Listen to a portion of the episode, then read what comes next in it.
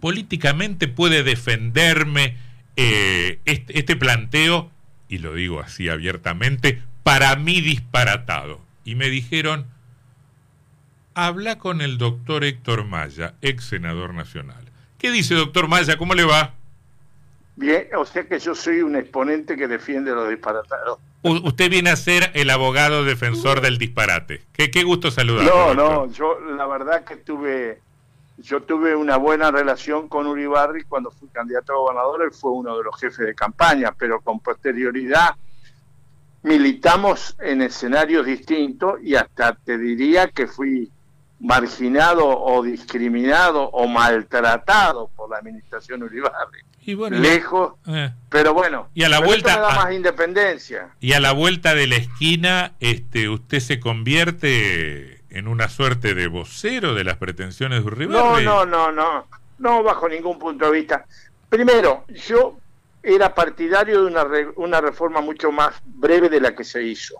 Segundo, la reforma no me gusta como se hizo porque cuando ustedes hacen una redacción con abundantes adjetivaciones y, establecimientos circunstanciales, eh, eh, le está marcando a la constitución que es vigente a la brevedad, porque el tiempo va cambiando los modismos, las costumbres, y siempre las adjetivaciones son negativas en materia legislativa. Cuando uno habla de estabilidad, no es necesario aclarar que estabilidad propia, impropia, esto, lo otro en todo el mundo se sabe lo que significa estabilidad. ¿A usted le gustan las constituciones más, más escuetas, más breves, breves, breves?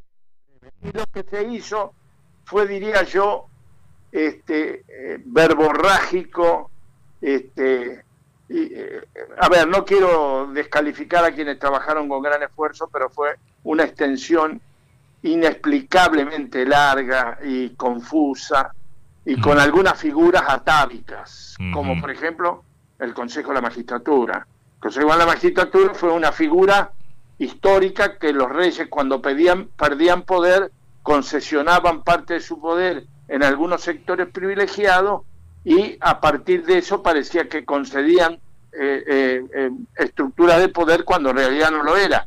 O sea que la estructura del Consejo de la Magistratura es una figura precolombina. Bueno, no, no, no, no, la vamos, no la vamos a discutir ahora. Este eh, y, lo de lo de la reelección. a ver, mira, lo de la reelección es lo siguiente. Primero, eh, las cláusulas transitorias siempre llevan una cuota importante de confusión y de crisis de constitucionalidad con antecedentes sobrados en la Corte. Eh, pero las transitorias son justamente para aclarar, para que no haya confusiones. Bueno, pero por ejemplo la causa Gallego que promovió Irma Roy en el año 2008, la, la Corte resolvió la inconstitucionalidad de cláusulas transitorias y manifestó un criterio muy importante que ante cualquier tipo de duda se tenía que estar a favor de la participación.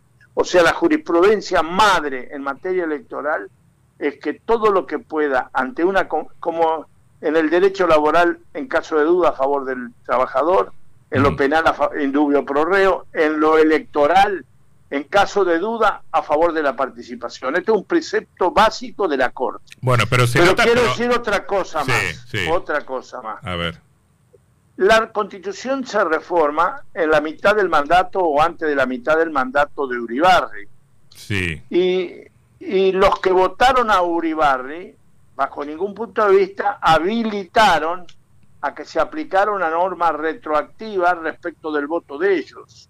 O sea, Uribarri es votado en un contexto jurídico determinado y la norma que establece eh, con cláusula transitoria limitaciones a lo que se votó con Uribarri está cumpliendo un carácter retroactivo, con lo cual está lesionando a los votantes que lo eligieron a Uribarri. Mm. Eh, en esta materia eh, habrá gente que con mucho respeto y más solidez jurídica que la mía eh, pueden, este, eh, pueden eh, sostener lo contrario. Este, más aún, yo no sé si lo votaría hoy a Uribarri, depende de quiénes son los candidatos. Bueno, pero me, pero me inclinaría, pero bueno, lo que digo es lo siguiente. Pero esto es como la re reelección de Menem, ¿se acuerda?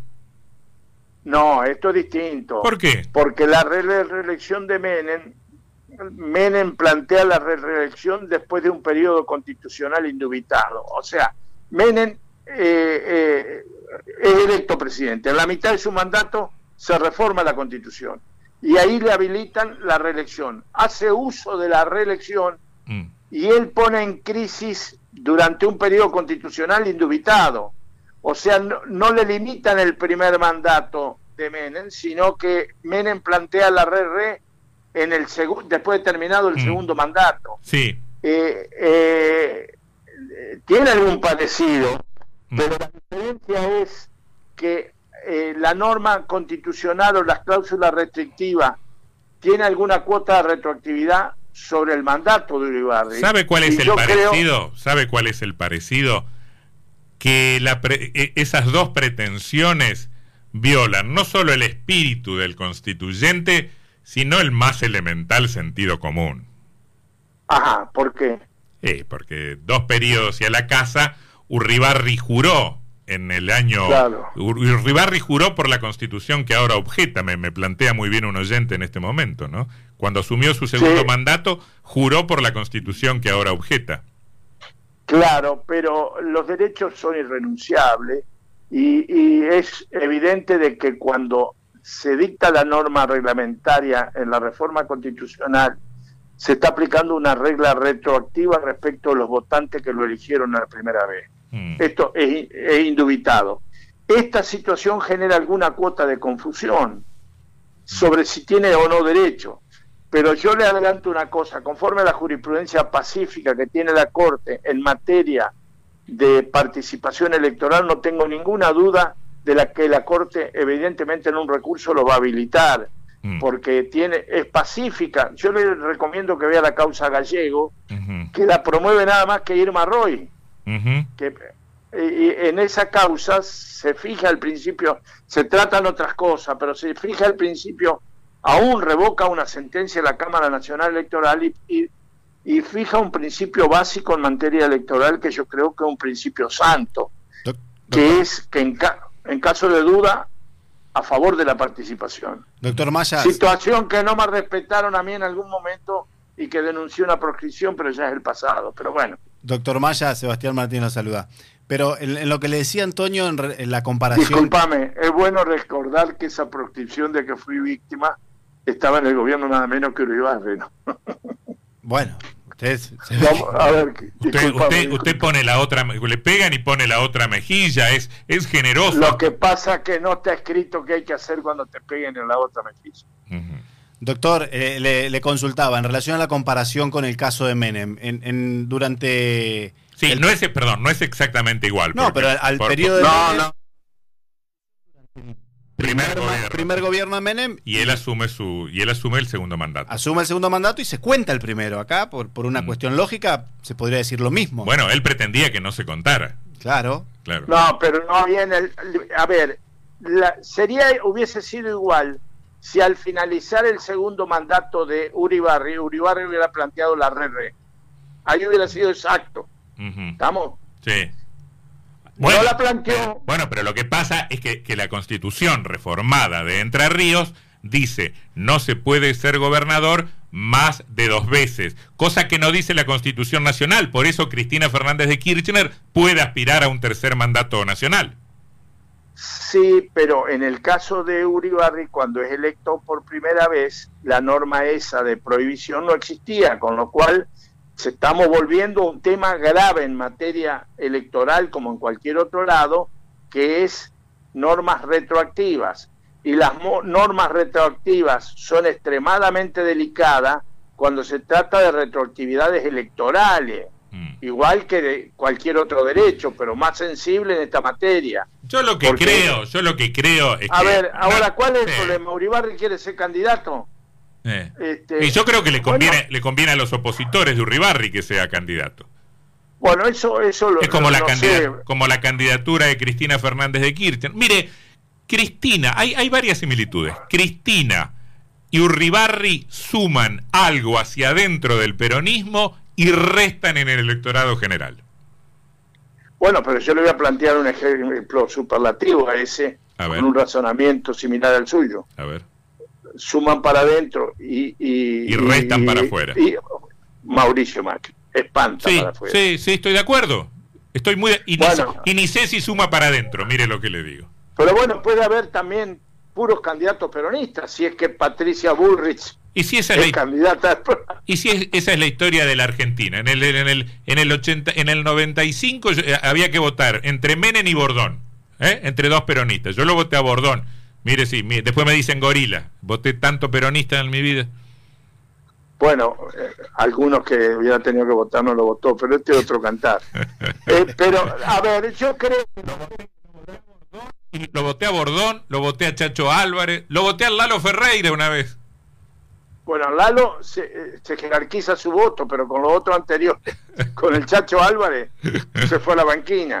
Pero bueno, ahora yo digo lo siguiente, Sí. en materia electoral hay que ser muy cuidadoso. Primero por el tema de la retroactividad. Segundo por el tema de que cada uno de los que viene encuentra una, funda una nueva provincia, una nueva república y dicta una nueva constitución y, y es fundador de, de la Ah, no, provincia. porque las constituciones no se reforman por, por, por la voluntad de- de- unívoca del monarca, se reforman por una convención eh, democrática que expresa la pluralidad de una sociedad, ¿no? Bueno, se, se llegó a un acuerdo en aquel momento y, y fue un acuerdo difícil. Y bueno, yo no, no- soy crítico de la actual constitución, pero acá de lo que no soy crítico y creo que es importante es de- el, el- el tema de la duda que siempre nace a partir de las cláusulas Transitorias. eh, eh, transitorias y de la aplicación retroactiva de una conducta.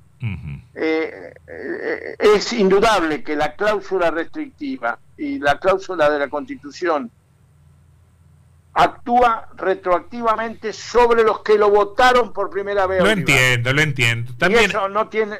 pero no hay hombres no- pro- no hay hombres providenciales. Mire, yo creo que habría que hasta suprimir la reelección. Este, mire lo que le digo. No, no hay, no, no, yo estoy de acuerdo. no hay hombres ni en mujeres alguna providenciales. oportunidad, en alguna oportunidad creí conveniente, pero tengo plena convicción de que la reelección es absolutamente negativa. Yo también, yo cambié mi criterio. Yo antes, yo antes Entonces- defendía la reelección consecutiva, ahora me parece que no, no, no hay ninguna necesidad. No, el que y me parece también que es absolutamente inconstitucional poner un mandato como reelecto y después desaparece del mapa de la política. Mm, me sí. parece que también eso es negativo. Sí. Acá, el que gobierna tiene la oportunidad de demostrar lo que es en un periodo. Mm. Después se va a la casa o es candidato a otra cosa. Y- Y, cuando, si quiere volver a la gobernación, tiene Mm. el prestigio de su primer gobierno, pero tiene que no, no puede usar Mm. el aparato del Estado como un elemento que ayude a su consagración. Sí, señor, estoy de acuerdo, estoy de acuerdo.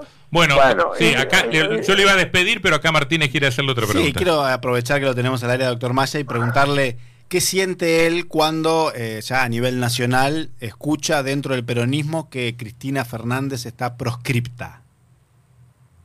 Bueno, eh, yo siento de que es una afirmación que en forma ortodoxa el análisis no coincide con lo jurídico, pero desde el punto de vista político yo no tengo ninguna duda que si Cristina se presenta como candidata, la justicia, que es parte del partido del frente del PRO, va a generar todos los inconvenientes para 10 días antes dejarnos sin candidato. Pero, o eh, sea, le va a dictar toda la sentencia de vida y por haber. Pero ¿Qué no, ha no, no se burle de nuestra inteligencia, doctor Maya. Usted no se burle de nuestra inteligencia. Usted No, ha no, no, escúcheme una cosa. Usted ha sido senador nacional, ¿no? Ajá. ¿Sí, sí o no? Sí, sí, Bueno. sí, por supuesto. Bueno, yo le pregunto. Muy buen senador. Sí, sí, sí, no tengo nada que reprocharle en ese O sentido. sea que no está mamá para ponderarme y ustedes no lo reconocen, me pondero solo. Escúcheme una cosa. Desde el 10 de diciembre de 1983 hasta el, el 14 de marzo de 2023, o sea hoy, el Senado, o sea, el órgano que otorga el acuerdo para los jueces, ¿estuvo algún día controlado por alguna fuerza que no sea el peronismo? Y hay veces que se hicieron No, negociaciones. no, sí. no, no, bueno, no. pero pregunto. Lo lo controla el peronismo, entonces no puede decir Bueno, que el Poder pero- Judicial está controlado por una fuerza que no es el peronismo. Bueno, no nos pero, tome el pelo, a- a- doctor a ver, hay otra, hay una ley que ustedes no pueden devaluar mi inteligencia. Una nueva ley que reina en la sociedad. Y que forma parte del comportamiento del Partido Judicial. una traición no se le niega a nadie.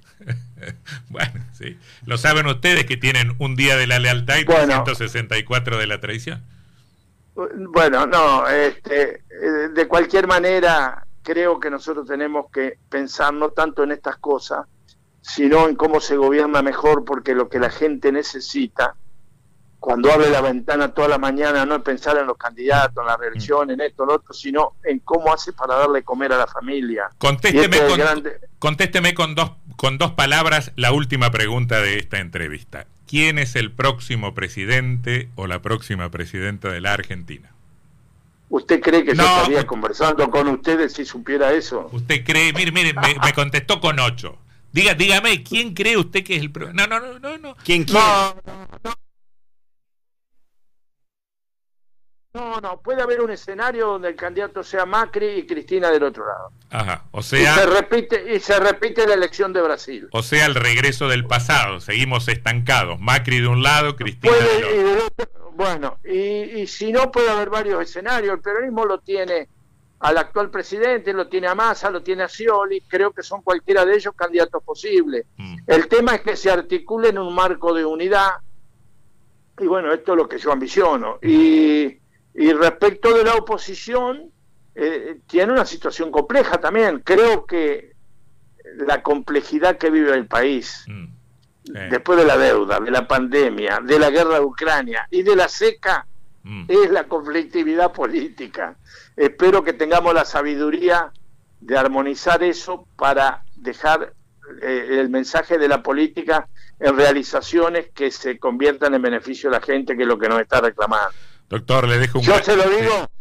Yo le aclaro que estoy fuera del mapa, soy reservista, no, porque quiera, sino porque la, el almanaque me echó. El almanaque, escúcheme una cosa, tan fuera del mapa no está porque si no, no me dirían desde un actor importante del peronismo entrerriano, hablen con Maya. Tan afuera no Porque soy, soy un reservista, nada eh, más. Claro, claro. Doctor, le dejo un saludo, gracias. Un abrazo, un abrazo. Chau, chau, pásenla bien. El doctor Héctor Maya, eh, ex senador nacional.